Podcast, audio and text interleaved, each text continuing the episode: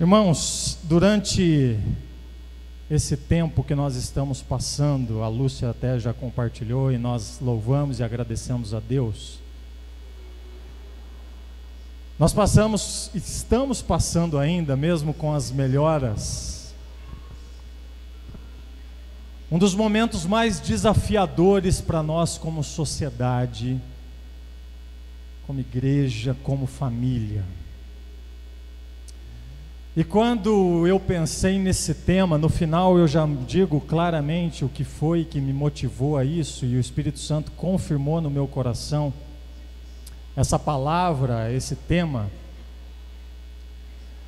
Mas a pergunta que surgiu na minha vida foi: será que nós estamos saindo dessa situação? E quando eu coloco saindo, eu estou colocando entre aspas, porque sair, sair provavelmente nós não sairemos tão cedo. Mas nós estamos vendo sinais sim de melhora. Nós estamos vendo realmente, mesmo com perdas que muitos passaram, todos nós passamos por amigos ou algum familiar, algum conhecido. Então, quando eu digo saindo, eu estou colocando entre aspas.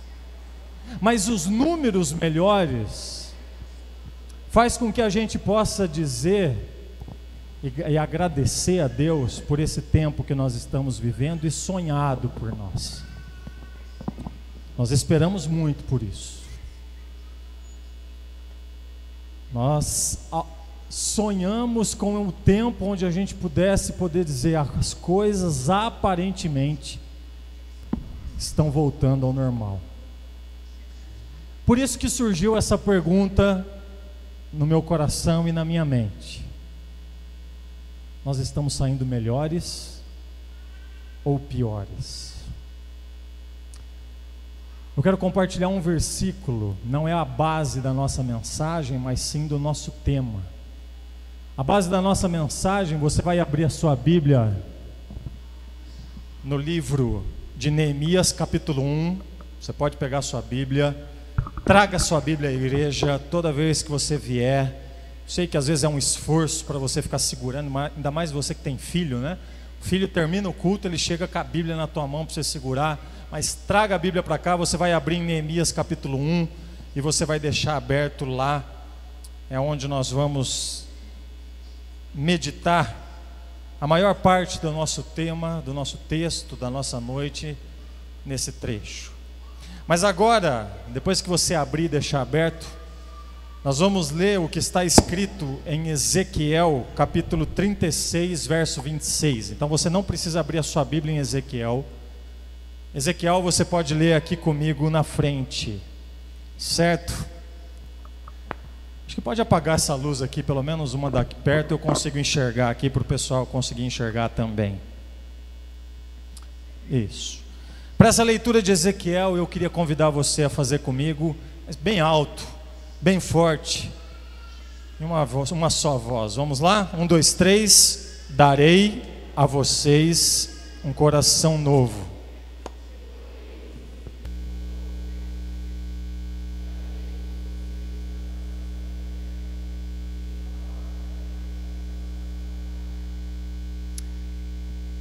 Colocarei um espírito novo Tirarei de vocês o coração de pedra e em troca darei um coração de carne. Essas palavras de Ezequiel são muito fortes, isso é o Senhor dizendo para nós, para aquele povo e também para o nosso contexto.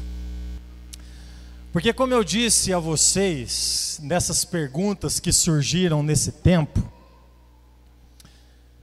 a maior delas foi relacionada a como nós agiríamos como sociedade, igreja e família nesse tempo difícil. Olha só algumas perguntas que lá atrás nós conseguimos enxergar. Primeira pergunta: haverá mudança ética pós-Covid? Será que a ética que nós cobramos tanto dos nossos governantes, mas que às vezes a gente faz igual em proporção menor, a gente viria como sociedade isso mudando? Segunda pergunta: como nós vamos lidar com os traumas coletivos de pessoas que perderam seus pais muito jovens, de pessoas que foram quebrados emocionalmente, de pessoas que passaram tempos, meses em um hospital. E esses traumas, como que nós vamos lidar com eles quando tudo isso estiver passando? Foram perguntas que surgiram. Terceira, em atos de amor ao próximo, finalmente nós seremos menos egoístas. Será que finalmente, depois de tudo isso passando, nós teremos atitudes de olhar menos para nós mesmos e, em amor ao próximo, olhar para aquele que está perto da gente, até aquele que não está perto? Irmãos, a introdução da minha mensagem tem como intuito na sua cabeça criar uma situação. Porque se a gente for perguntar, será que nós sairemos melhores com essas três perguntas? A primeira resposta que vem na minha mente, e acredito que na sua, é não. Nós não estamos saindo melhores. Nós não, como sociedade, não fomos aprovados diante de tudo isso que está acontecendo. Como família, como igreja, e eu estou falando isso num contexto geral, a primeira resposta que vem é que não está bom. Ou seja, a circunstância e o tempo de crise que nós vivemos não foi mola impulsora para que a gente, como sociedade, fôssemos melhores. Agora, se você olhar esse tempo de crise na questão familiar, pode ser que você já tenha passado por crises piores. Pode ser que uma crise financeira ou alguma coisa de enfermidade que aconteceu com você, familiarmente você já deve ter passado por coisas piores sim e até superado isso. A minha pergunta é como coletivo, como nações, como cidades que foram fechadas, como igrejas que abaixaram as suas portas a minha pergunta é como lidamos numa pandemia global em tempos de crise? Nós já percebemos, e você já deve conhecer alguém assim, que o tempo de crise nos aproxima de Deus.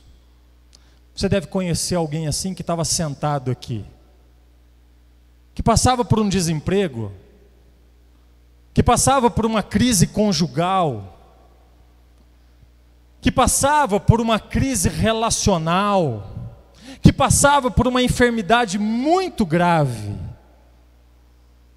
E ele se aproximou do Senhor. Porém, conforme essa situação foi melhorando, foi se resolvendo, a pessoa foi se afastando novamente e hoje não tem mais um relacionamento com Deus, não faz parte de uma igreja, de uma comunidade da fé. Ou seja, vou repetir para ficar bem claro e nós já vamos para a Bíblia. Tempos de crise são molas que nos impulsionam a buscar mais a Deus, sim. No mini, na família.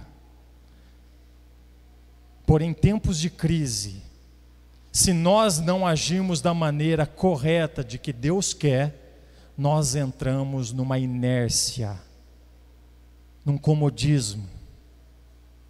E essas crises não são suficientes para nós sairmos melhores. Estou dizendo isso porque olha só o que um médico neurocientista falou.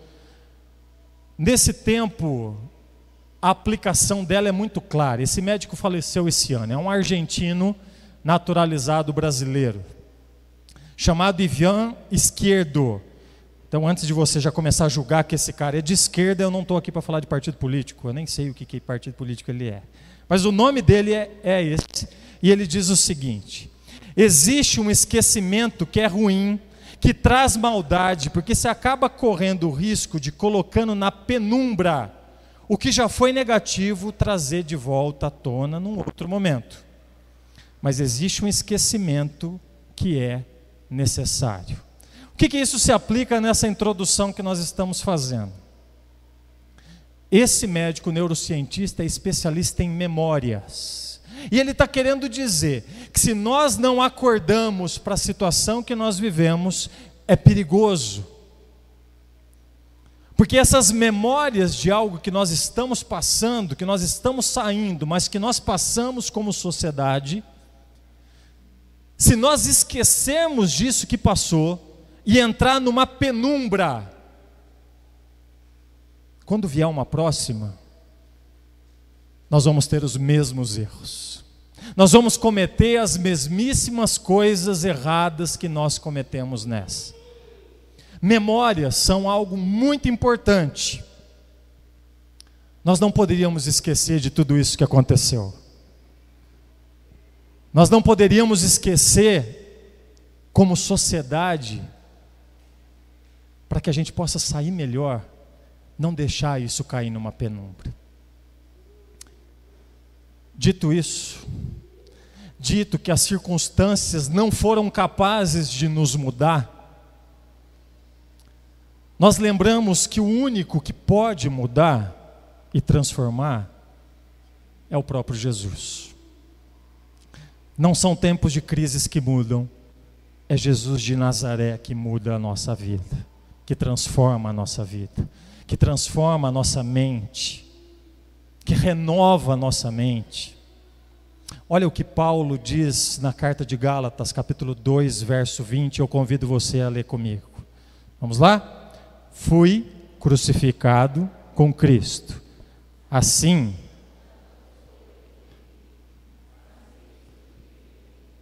bem alto. A vida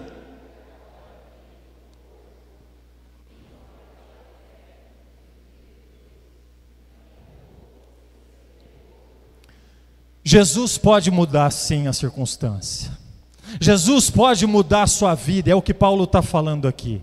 Agora o que eu vivo não é por mim, mas eu vivo pela cruz, por aquilo que Jesus fez por mim. Que fique bem claro na nossa mente tempos de crise só serão mudados e modificados na nossa maneira de ser se nós entendemos o que Cristo Jesus fez na cruz. E essa é a palavra agora, não como sociedade, apesar de nós fazermos parte disso, mas como igreja. Nunca a igreja foi tão desafiada a colocar em prática aquilo que sabia muito bem na teoria. Porém, poucas vezes nós vimos a igreja num movimento constante e contínuo. Muitos de nós, nesse tempo de pandemia, onde tinha que ter um movimento prático, muitos desapareceram. Muitos não conseguiram cultuar a Deus. Muitos tiveram a fé abalada, a comunhão abalada. Muitos tiveram o coração, pelo esse momento tão triste e difícil, a falta da reação daquilo que precisava ser feito. E a igreja do Senhor, que era para ser luz, a igreja do Senhor muitas vezes se apagou. Ficou limitada ao templo cêntrico, ou seja, se nós não estamos no templo, não tem razão de existir. E era nessa hora que nós tínhamos que fazer diferente. Dito isso, que tempo em crise não nos muda, dito isso, que quem nos muda é a cruz do Senhor, eu quero agora com você para o livro de Neemias. Neemias era alguém que provavelmente não tinha conhecido Jerusalém. Ele estava na Pérsia e era copeiro do rei. Como copeiro do rei, muita gente vai, pode pensar que copeiro era algo que poderia o diminuir. Mas não. O copeiro tinha uma função muito importante que era experimentar aquilo que o rei estava tomando, aquilo que o rei teria de alimento, e se tivesse algo de envenenamento, era ele que morria e não o rei. Ou seja, Neemias tinha um papel muito grande perante o rei, um rei que tem um nome muito complicado, um nome de remédio né, para a gente, chamado Artaxerxes. Não recomendo você colocar esse nome no teu filho, né, porque ele não vai ficar muito feliz. Mas Neemias servia ali. Porém, um belo dia, ele recebe uma visita. E é sobre essa visita, para que você lembre essa introdução da minha mensagem, que nós vamos ler o texto e nós vamos para quatro aplicações práticas de como nós lidamos em tempos de crise e poder refletir se estamos saindo melhores ou piores de tudo isso. Então, se você deixou sua Bíblia aberta aí, eu não deixei, então eu tenho que correr lá. Né? Neemias capítulo 1, nós vamos ler do versículo 1 ao 4, porque o 5 nós já lemos no começo do nosso culto. Diz assim: Palavras de Neemias, filho de Acalias, no mês de Quisleu, no vigésimo ano, enquanto eu estava na cidade de Suzã. Preste atenção no versículo 2. Anani, um dos meus irmãos, veio de Judá com alguns outros homens, e eu lhes perguntei acerca dos judeus que estavam em Jerusalém, que restaram em Jerusalém. Os sobreviventes do cativeiro e também sobre a própria cidade de Jerusalém. E ele me respondeu: Aqueles que sobreviveram ao cativeiro e estão lá na província passam por grande sofrimento e humilhação. O muro de Jerusalém foi derrubado, suas portas foram destruídas pelo fogo. Quando ouvi essas coisas, sentei-me, chorei, passei dias lamentando-me jejuando e orando ao Deus do céu. O exemplo desse homem serve para a gente. O exemplo desse homem em tempos difíceis serve para a gente entender a nossa ação como igreja nesse tempo. E a primeira coisa que foi mais abalada nesse tempo é o que ele fala assim que ele recebe a visita do seu irmão. A pergunta parte dele: Como que tá as coisas lá?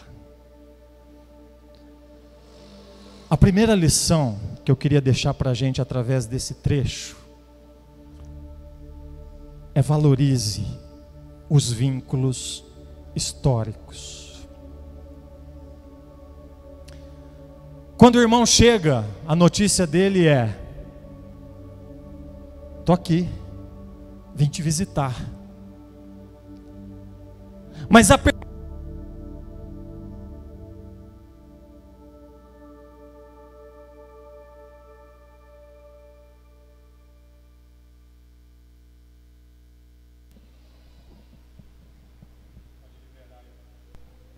Som, som, isso. Som, som. Deixa um preparado aqui. Se parar de novo eu falo. A pergunta de Neemias é como que eles estão lá? Queridos, vínculos históricos é algo que nós perdemos. Sabe por quê? Porque som, nós deixamos de se interessar ou forçados a não se interessar pela vida do outro. Vínculos históricos é aquilo que eu e você tínhamos no passado, de chegar perto um do outro, de poder ver o sorriso um do outro, o olhar do outro, e perguntar: como é que você está? Só que hoje, diante da ordem correta do distanciamento, em nenhum momento eu questiono as recomendações, mas diante dessa ordem a gente perdeu o interesse ou perdeu a prática de chegar para o outro e falar: meu irmão, minha irmã, como que você está?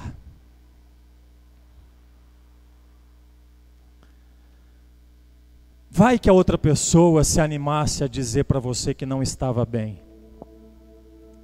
Vai que a outra pessoa dissesse para você, eu não estou legal, e você olhasse para o seu relógio e fizesse assim: Meu Deus, quem mandou eu perguntar sobre como ela está? Porque eu não tenho tempo para ouvir que ela não está passando um bom momento.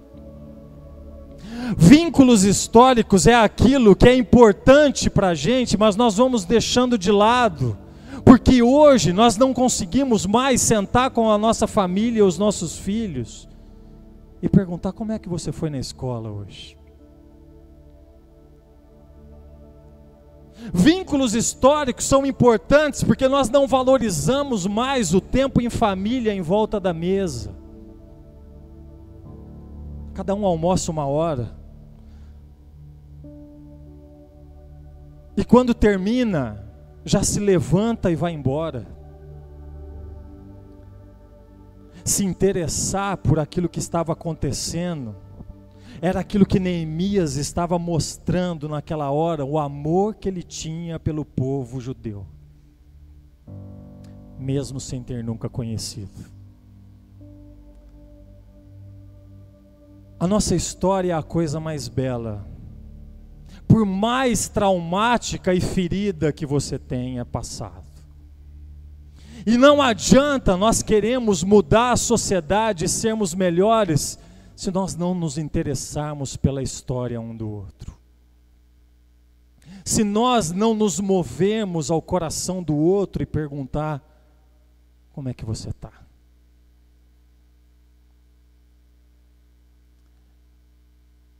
Quando nós cantamos aquela canção, e o Gé lembrou de Jesus com uma mulher samaritana. E se você lembrar da história, você vai ver que a conversa de Jesus com ela não estava caminhando da forma que iria terminar. Porque Jesus estava dizendo para ela: Eu sou a água viva. E ela estava interessada em saber: eu não quero vir mais nesse poço. Jesus estava conversando com ela e o diálogo estava rolando até uma hora que Jesus mexe na história dela. Que Jesus fala o seguinte: vai lá e fala quem sou eu. Chama seu marido. E ela fala: Eu não tenho marido. E Jesus mostra a importância disso quando ele fala assim: falasse muito bem, porque essa pessoa que está com você agora não é seu marido e nem os outros eram. E a partir do vínculo histórico que Jesus conhece, aquela mulher começa a ver aquela conversa de uma outra maneira.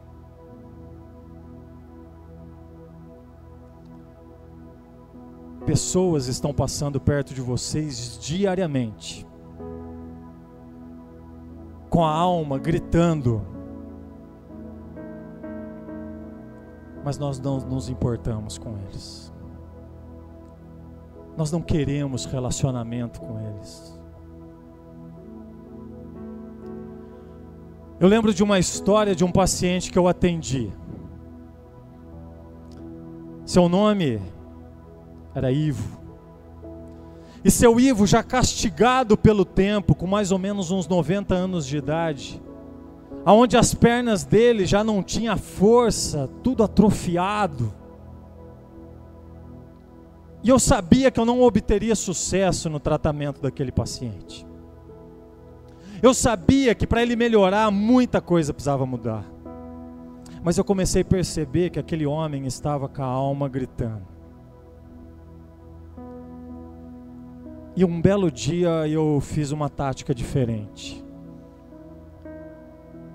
Eu vou criar vínculo histórico com esse homem. E eu virei para ele um dia, depois de orar, eu coloquei ele como alvo missionário da minha vida e falei: Seu Ivo, como o senhor está? E ele falava assim para mim, como respondeu diversas vezes: Estou bem.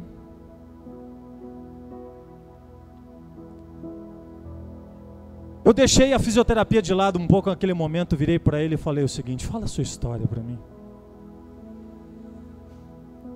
Aquela minha pergunta gerou uma reação diferente nele.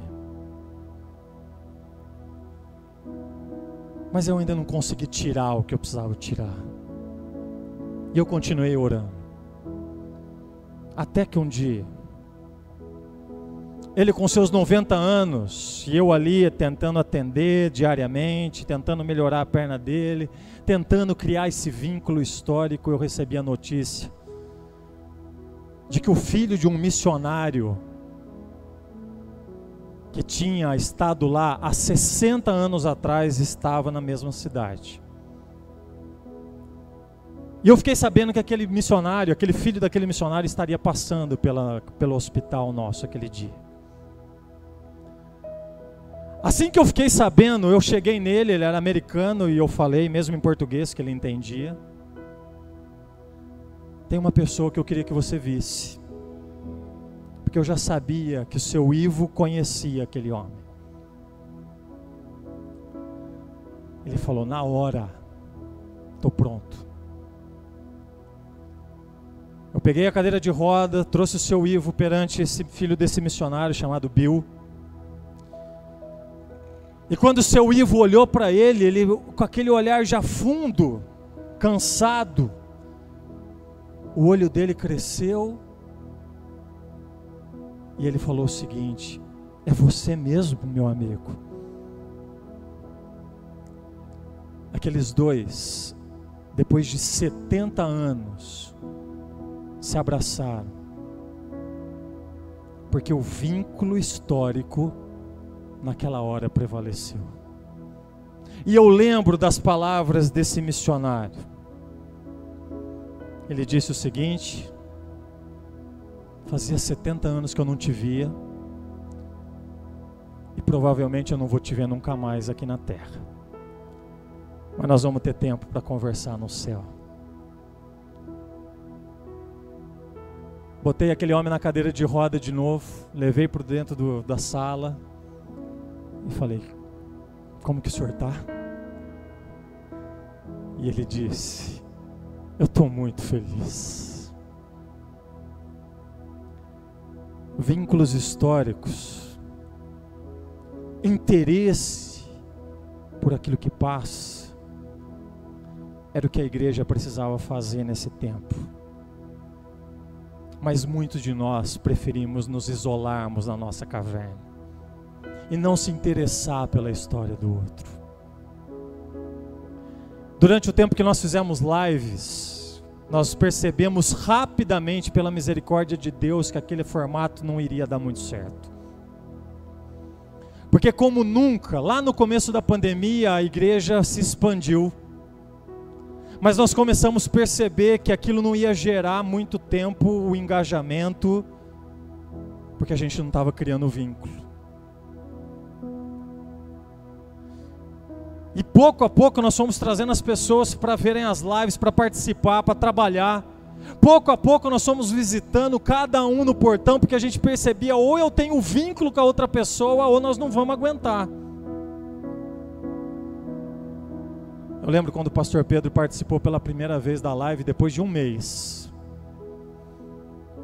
Ali na casa da Keila, do pastor Anderson, um monte de fio numa salinha, onde eu, o tio, Gé, ela pastor Anderson, o Lipão.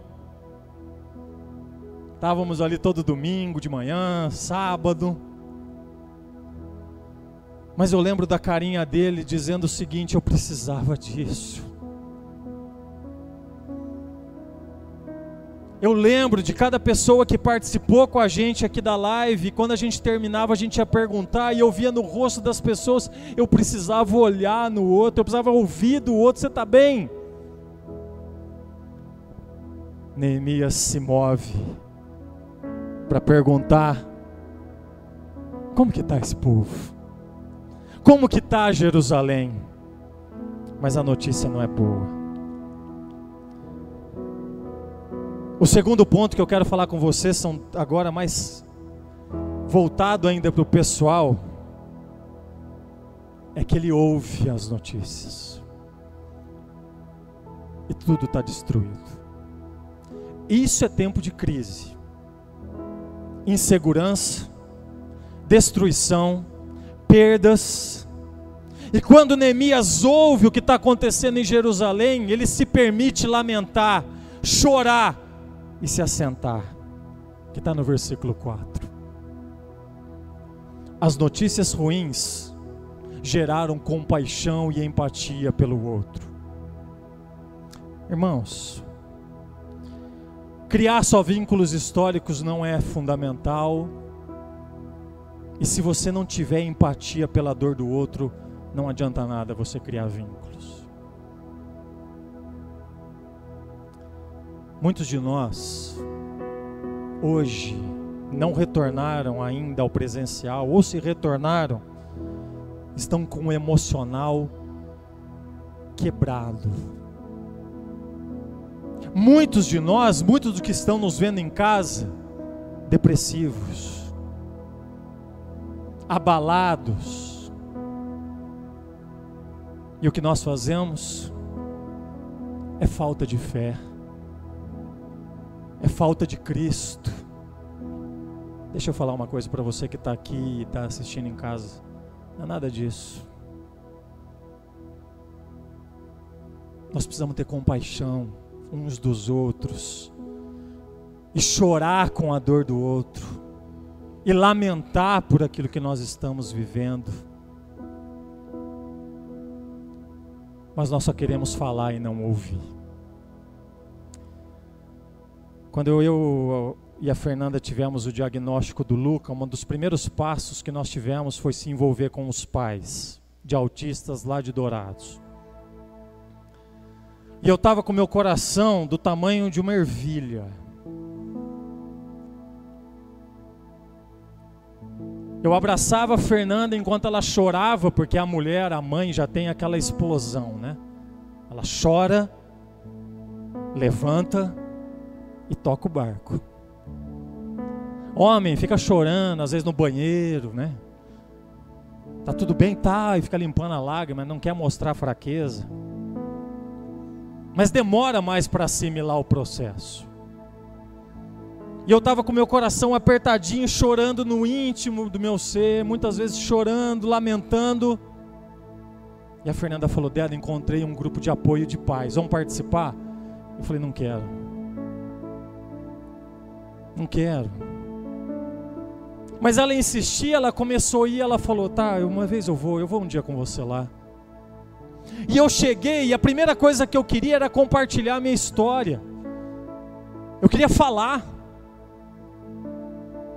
Mas quando eu começava a falar, uma pessoa me interrompia e falava assim: pode parar.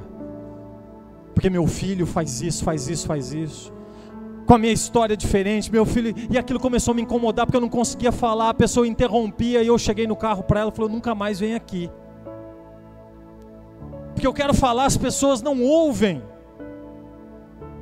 Eu lembro que ela virou para mim e falou o seguinte: "Por que que você não tem compaixão e empatia e ouve as histórias deles também?"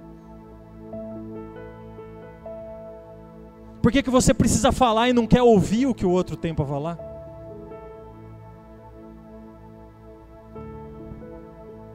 Jesus vai nos alertar sobre andar a segunda milha. De dar o a mais do que aquilo que é pedido. Poucas vezes se viu na história uma geração aonde tinha tudo para mostrar compaixão, mas preferiu ficar numa caverna.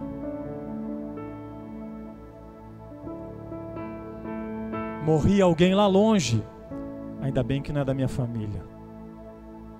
Acontecia uma tragédia. Eu estou bem. Isso não é compaixão. Isso não é empatia. E a igreja que tinha que ser ponte para o Evangelho, a igreja começou a ser abismo para o Evangelho. Porque a própria igreja, quando eu digo isso, não a nossa igreja, mas a igreja no geral, não mostrava compaixão pelos outros. Terceiro, e já vou caminhar para o final. Quando Neemias ouve, senta, chora, lamenta, e a crise que eles tinham ouvido falar o impulsiona a orar e jejuar. Tempos de crise, era hora da igreja se posicionar em uma luta de oração intensa. De um posicionamento firme de oração. E é o que Neemias fez. Uma oração de dias.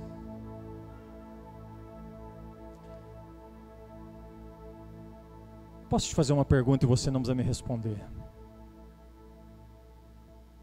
Qual foi a última vez que você jejuou pela situação que nós estamos vivendo? Qual foi a última vez que você perseverou em oração por algo que estava no seu coração? Os especialistas dizem que tem um felino na África que se chama guepardo. E esse guepardo, ele é assim, ele é o animal mais rápido do mundo. Ele pode chegar a 100 km por hora, mas ele tem que dar o bote certo, depois desses 100 km. Porque se ele não der, o coração dele é tão pequeno que ele tem que pegar fôlego durante muito tempo para dar o bote de novo. Às vezes a nossa vida de oração está do mesmo jeito. Se incomodamos com alguma situação e a gente vira um guepardo. E ora intensamente, intenso, e de repente vai parando, parando, e já nem lembra mais porque estava orando.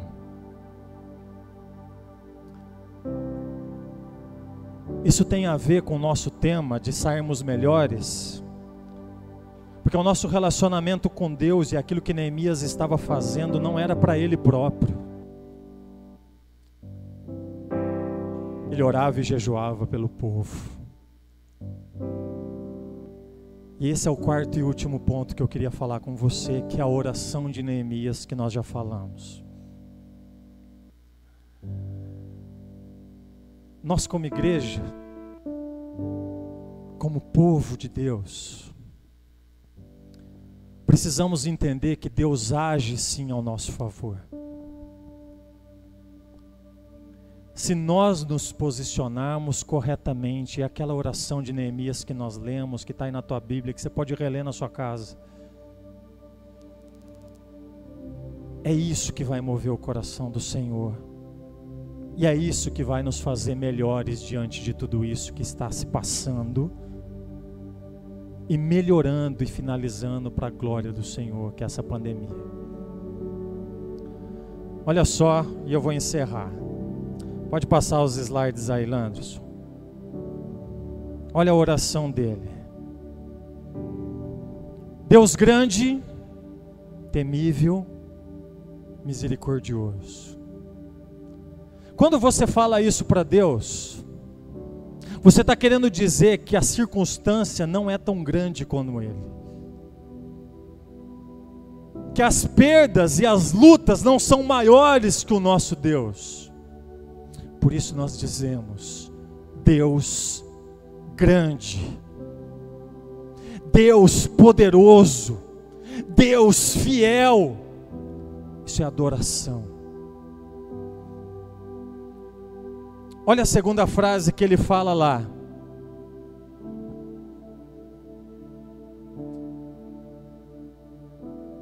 Eu peço que abençoe, que os seus olhos,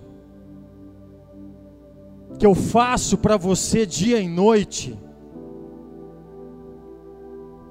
alcance as pessoas de Jerusalém.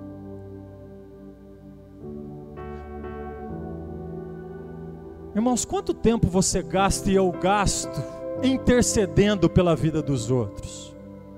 Quanto tempo nós nos posicionamos em oração por nós mesmos e não pelos outros? O interesse, o choro, a oração, a persistência de Neemias era pelo outro. Tá cheio de gente falando aqui hoje é o culto da vitória, hoje a sua vitória sai, hoje a tua vitória vem, e eu dou glória a Deus, eu espero que seja mesmo. Mas às vezes a nossa vitória está sendo reservada para quando a gente parar de olhar um pouco para nós e começarmos a interceder pela vida dos outros. Terceira frase na sua oração que me chama a atenção: confissão de pecado. Algo pouco falado nos púlpitos de hoje em dia. A conversa é: vem da forma que você está e fica da forma que você está. Vem com seus erros e falhas, mas pode ficar desse jeitinho, afinal, Deus é amor. Deixa eu te falar uma coisa, lembrar aquele texto de Gálatas: a vida com Jesus não funciona desse jeito, não. Você vem do jeito que você está, sim, mas nós saímos transformados porque nós olhamos para a cruz de Cristo e o nosso eu tem que morrer diariamente.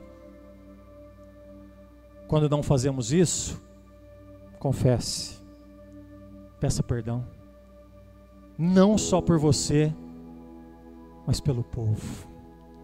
E é o que Neemias faz. Eu tenho vergonha, Senhor, do que nós estamos fazendo. Mas ele não estava nem lá. Eu tenho vergonha de nós, como seu povo, agimos. Mas ele não estava lá.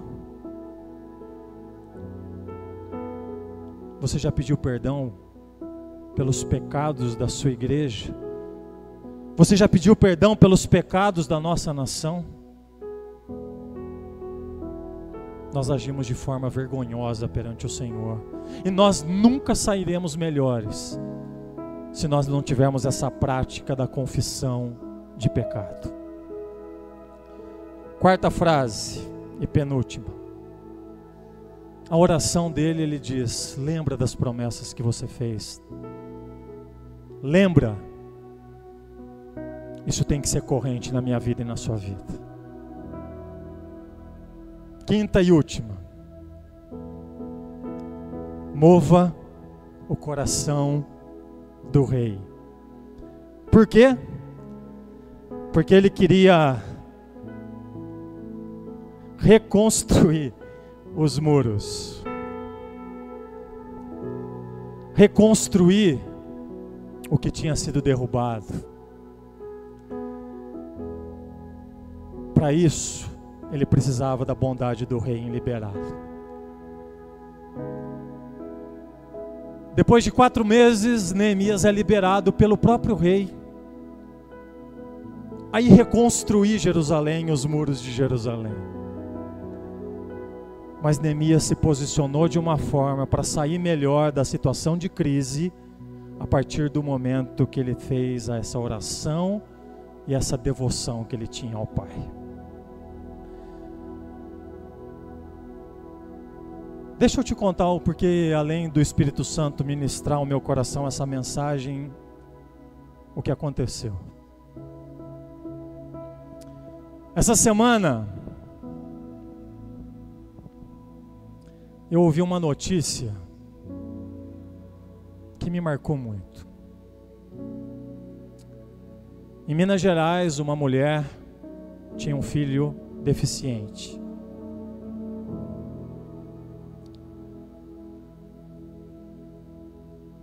E a notícia que chegou é que essa mulher teve um infarto fulminante dentro da sua casa. E ela vivia apenas com um filho severamente deficiente, que dependia dela para tudo, com paralisia cerebral. A partir do momento daquele infarto, aquele menino não tinha mais como comer. Aquele menino não tinha mais condições de ser suprido. E aquele menino acaba falecendo também. Foram descobrir o corpo dos dois depois de cinco dias. Cinco dias que ninguém notou, que aquela mulher não fez falta para ninguém. Cinco dias onde aquele menino poderia estar tá chorando por comida e não tinha ninguém. Cinco dias onde uma família é colocada perdendo a sua vida e não tem uma pessoa para se levantar e para saber o que, que ela está passando.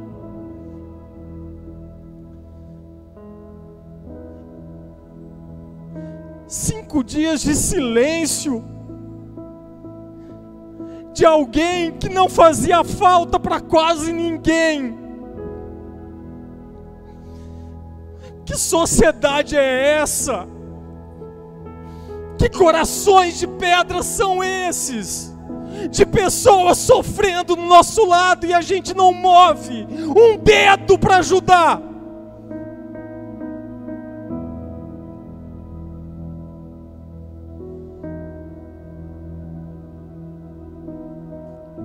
Nós não podemos ficar iguais.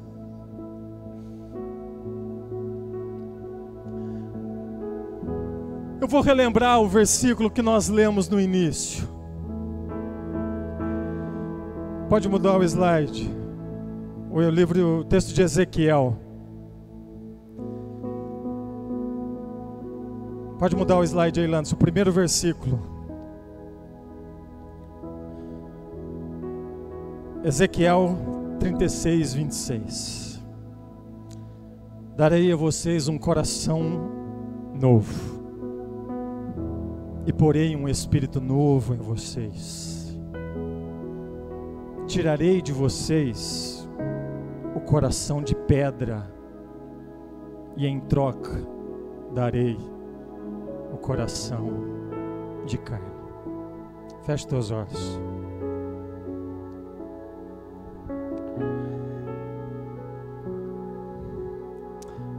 Pai, eu não sei como os nossos irmãos chegam aqui nessa noite, nem como eles vão sair. Mas assim como a tua palavra, baseada na história desse homem de Deus, de lidar com a crise em tempos difíceis, de mostrar compaixão, amor, interesse pela vida do outro, de ter um relacionamento íntimo com o Senhor, que essas lições sejam vivas no nosso coração. Pai, pessoas estão clamando para que a gente dê atenção, mas nós estamos muito ocupados, preocupados com o nosso próprio bem-estar. Tem misericórdia de nós, Deus. Isso é uma vergonha para nós. Uma vergonha, nós sabemos que tem pessoas do nosso lado e nós não nos movimentamos. Para, como o amor cristão, o amor da cruz, a gente demonstrar para o próximo, porque nós estamos ocupados, Deus. Tem misericórdia de nós.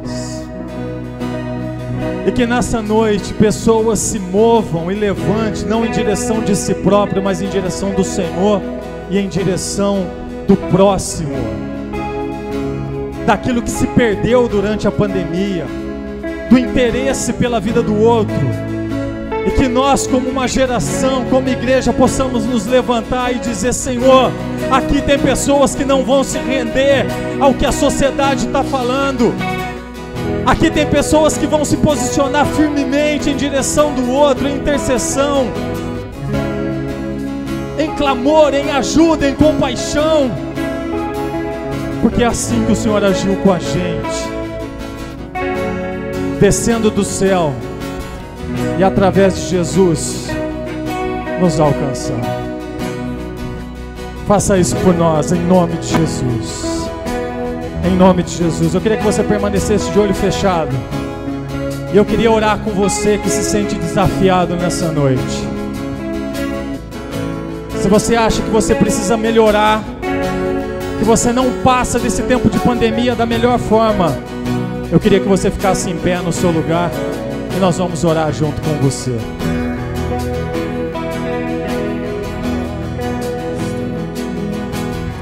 Amém. Deus abençoe.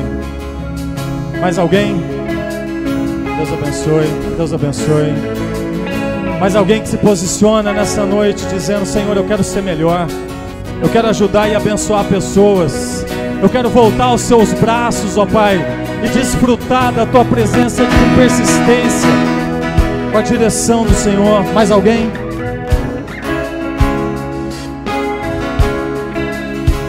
Aleluia. Coloque a mão no seu coração. Vamos orar mais uma vez.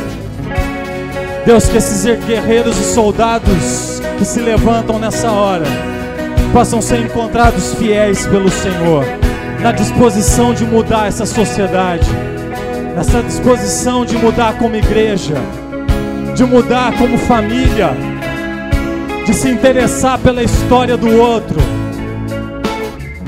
de ter uma vida em adoração clamor ao Senhor que eles não venham a desanimar em nenhum momento. Nos abençoe como teu povo.